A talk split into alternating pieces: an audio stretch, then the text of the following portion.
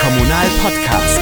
Politik und Recht mit Christian Erhardt. Herzlich willkommen, hier ist sie, die neueste Ausgabe unseres Podcasts. Ich nehme Sie heute mit nach Bad Sassendorf. Das ist eine kleine Gemeinde, 12.000 Einwohner zwischen dem Sauerland und dem Ruhrgebiet.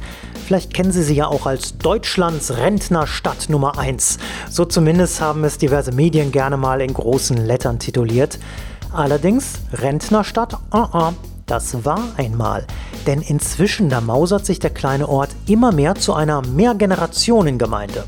Fangen wir vorne an, wie das alles kam. Also, ganz einfach. Bad Sassendorf ist ein Kurort, schick mit Heilbad, Sohle, Therme, Salzwelten, halt allem, was so dazugehört. Für die Einwohner ließ es sich so ziemlich lange gut leben mit vielen Senioren im Ort, die dann für vier Wochen zur Kur kamen. Aber dann kam die Gesundheitsreform.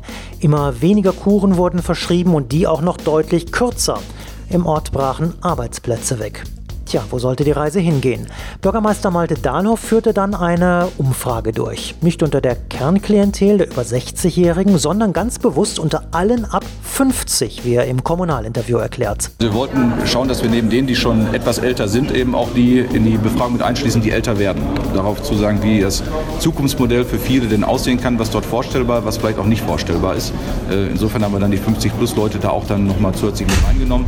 Das Thema Wohnen war, dort hat eine große Relevanz gehabt. Das heißt, viele Jüngere sich dann auch vorstellen können, oder Jüngere halt 50 plus vorstellen können im Alter, eben im Bereich von Wohngemeinschaften einzusteigen. Und diese Wohngemeinschaften boomen inzwischen. Der Wegzug ist nicht nur gestoppt, nein, inzwischen ist Bad Sassendorf sogar die Gemeinde im Kreis Soest mit dem größten Zuzug. Sogar Neubaugebiete sind inzwischen entstanden. Mit den Arbeitsplätzen kamen dann auch wieder jüngere Menschen in die Kommune. Nur, die brauchen natürlich Platz und nicht jeder kann und will sich das Einfamilienhaus am Stadtrand leisten. Stichwort bezahlbarer Wohnraum. Wir haben das Glück, dass wir im Bereich der Bauleitplanung relativ früh, das heißt, wenn die Investoren auf uns zukommen, bestimmte Bauvorhaben uns dann vorstellen, dass wir die relativ schnell dann würgen und sagen, da muss zumindest ein gesellschaftlicher Mehrwert bei rausspringen. Gesellschaftlicher Mehrwert heißt dann eben auch entweder geförderter Wohnraum oder alternativ dann auch kleiner Wohnraum für Singlehaushalte im Alter. Ansonsten ist es viel der private Wohnraum, den wir dann aber als Vorgabe dahingehend entwickeln, ähm, dass dann auch kleiner Wohnraum, auch kleinteiliger Wohnraum entwickelt wird. Das Rezept von Bad Sassendorf geht offenbar auf. Der Investor hat dank steigender Einwohnerzahlen Interesse an Bauland.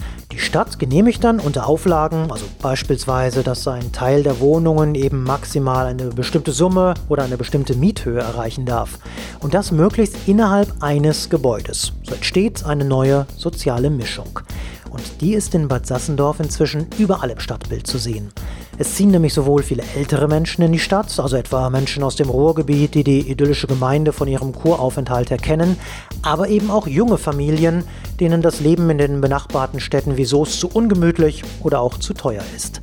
Mehrere Generationen unter einem Dach. Das soll noch weiter ausgebaut werden, als nächstes sogar in der Schule, mit einem neuen Projekt, das in wenigen Wochen starten soll. Noch einmal Malte Dahlhoff. Also wir haben jetzt unsere Schulmensa haben wir im letzten Jahr eingeweiht. Äh, wir werden dort äh, nicht sofort in ein paar Monaten aller Voraussicht nach dort das so einrichten, dass dort auch die Senioren aus der Umgebung äh, dort ihren Mittagstisch dann einnehmen können. Und dann werden wir die Schüler und die Senioren dann mischen.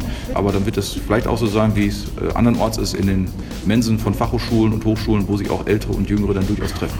Was versprechen Sie sich davon?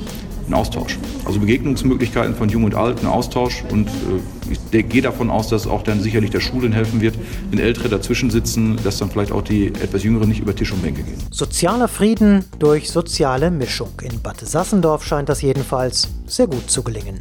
Tja, und damit sind wir am Ende unseres heutigen Podcasts. Der nächste Podcast schon übermorgen am Donnerstag mit den wichtigsten Nachrichten der Woche. Und am kommenden Montag, den 2. Oktober, nehmen wir sie dann mit auf den Friedhof. Also natürlich rein gedanklich. Ne? In Anbetracht leerer Friedhöfe und steigender Kosten heißt unser Thema Friedhof neu denken. Bleiben Sie gespannt.